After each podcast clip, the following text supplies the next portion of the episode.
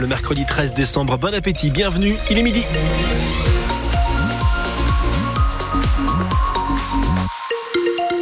Conditions de circulation en temps réel, c'est revenu à la normale sur l'autoroute à un sens Paris vers Lille. Tout roule très très bien, soyez prudents puisqu'il pleut énormément en ce moment. Vous me confirmez tout cela, Louise Adélaïde Boinard? Oui, absolument, de la pluie pour euh, tout le monde aujourd'hui. Elle va commencer en début d'après-midi et elle continue en fait plutôt en début d'après-midi dans tout le nord. Elle va arriver dans le Pas-de-Calais cet après-midi. Au niveau des températures, on est à 8-9 degrés en moyenne aujourd'hui. Près d'un habitant des Hauts-de-France sur deux refuse de donner ses organes. Un chiffre bien plus élevé que dans le reste de la France où le taux de refus est de 33%. Pourtant, les grèves d'organes sauvent des vies comme celle de Thierry Constanti, 66 ans. Cet habitant de Richebourg dans le Béthunois est atteint d'une cardiomyopathie d'origine virale. Il a été greffé du cœur il y a tout juste 15 ans et depuis, il vit normalement, Sophie Morland. Quand il raconte son parcours, Thierry dit de lui qu'il a eu de la chance. Pourtant, sa vie a basculé en 1998. Il est alors en déplacement en Bretagne pour son métier de soudeur et le diagnostic tombe brutalement, un diagnostic auquel il ne veut pas croire. Pour moi, ça partait sous forme d'angine, parce que j'avais mal à la gorge, mais sans plus, ça va s'arranger, ça va aller mieux, quoi. Le diagnostic a été clair et net. Hein. Pour moi, ça a été foudroyant, ça m'a fait mal, quoi, disons. Tout s'arrête comme ça, euh, et on m'a annoncé que très certainement je ne retravaillerai pas un jour. Pendant quelques années, le traitement fonctionne, mais progressivement, alors que les doses sont devenues maximales, son état de santé se dégrade et son médecin lui explique que la seule option possible est la greffe. Mon cœur était tellement dilaté qu'il m'écrasait les, les poumons donc je n'avais pas de respiration normale. J'étais fatigué, c'était indéniable, il fallait, il fallait y arriver. quoi. L'attente dure quelques jours seulement. Le 16 novembre, en pleine nuit, le téléphone sonne. Dès son réveil après l'opération, Thierry sent les changements. Je ne savais pas où j'habitais sur le coup parce que la respiration normale, le, le, le, le tonus qui revenait, le, tout. Et c'est sa façon à lui de remercier celui qui lui a sauvé la vie. Thierry a choisi depuis de militer sans relâche sur l'importance du don d'organes. Tout le monde est considéré comme donneur, sauf si vous vous inscrivez sur le registre national des refus. Un surveillant du centre pénitentiaire d'Annelin dans le Nord a été agressé dans la rue à Roubaix la semaine dernière. Il a été reconnu par des passants alors qu'il n'était pas en uniforme. Il a porté plainte après avoir été roué de coups. Une enquête est ouverte par le parquet de Lille. À Roubaix également, un homme est décédé après avoir été percuté par un train venant de Courtrai en Belgique hier soir vers 20h. Une enquête doit déterminer les raisons de sa mort et à Saint Laurent Blangy près d'Arras. Une enquête a également été ouverte après la découverte d'un corps dans le canal de la Scarpe au niveau de la base nautique de Saint-Laurent-Blangy. Donc, la victime est un homme d'une soixantaine d'années.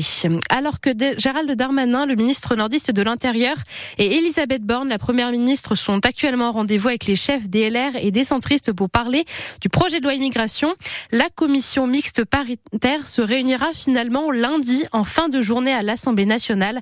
Elle doit permettre de trouver un accord pour ce projet de loi rejeté par les députés avant-hier. La prime de Noël arrive dès aujourd'hui. Cette aide est versée aux foyers les plus modestes par Pôle emploi, la Caisse d'allocation familiale ou bien par la MSA pour les agriculteurs. Les bénéficiaires du RSA la toucheront eux à partir de vendredi. cette année, la prime est majorée de 35% pour les familles monoparentales. Son montant varie donc de 152,45 euros pour une personne seule sans enfant jusqu'à 535,10 euros pour un parents seuls ayant quatre enfants. Les montants de la prime de Noël en fonction de chaque situation familiale sont à retrouver sur francebleu.fr. Emmanuel Macron a salué une étape importante qui engage le monde dans une transition sans énergie fossile suite à l'accord trouvé ce matin durant la COP28 à Dubaï. Il y est prévu d'abandonner progressivement les énergies fossiles, les principales responsables du réchauffement climatique. Mais des voix de scientifiques comme Valérie Masson-Delmotte, l'ancienne présidente du GIEC, ou encore d'ONG comme l'ONG Car France France s'élève déjà contre cet accord qui ne va pas assez loin dans la lutte contre ce réchauffement climatique. Les supporters lensois sont toujours aux anges après leur victoire d'hier en Champions League. Et eh, les 100 ont battu Séville à domicile 2 à 1 hier soir. Une victoire qui n'est pas suffisante malheureusement pour rester en, Ligue, en Champions League car ils ont été euh, éliminés du championnat à cause de leur défaite face à Arsenal il y a deux semaines. Mais elle leur garantit un printemps européen. Les Lensois évolueront désormais en Ligue Europa. Les supporters conservent donc des étoiles dans les yeux, Nicolas Perronnet.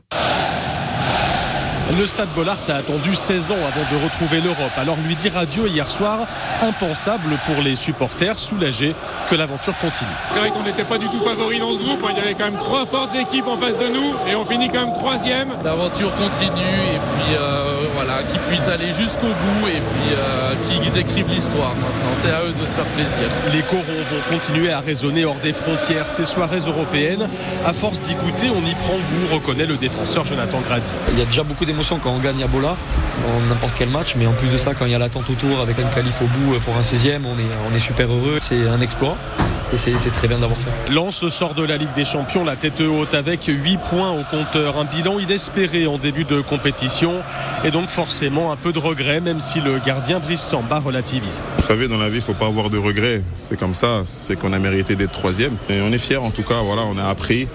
On va continuer d'apprendre même si c'est l'Europa League. Voilà, on va essayer de faire le meilleur parcours possible. L'hymne sera différent, mais pas les ambitions. Le petit Pousset espère bien continuer à surprendre l'Europe. Les Lensois connaîtront lundi leur adversaire en barrage à l'issue du tirage au sort. En attendant, ils rechanceront leur crampons samedi soir pour un match de Ligue 1 contre Reims qui se jouera à domicile mais sans supporters extérieurs. Un arrêté ministériel publié ce matin interdit le déplacement des Rémois ce week-end et également celui des Parisiens pour match du PSG contre Lille au stade Pierre-Mauroy de Villeneuve-d'Ascq.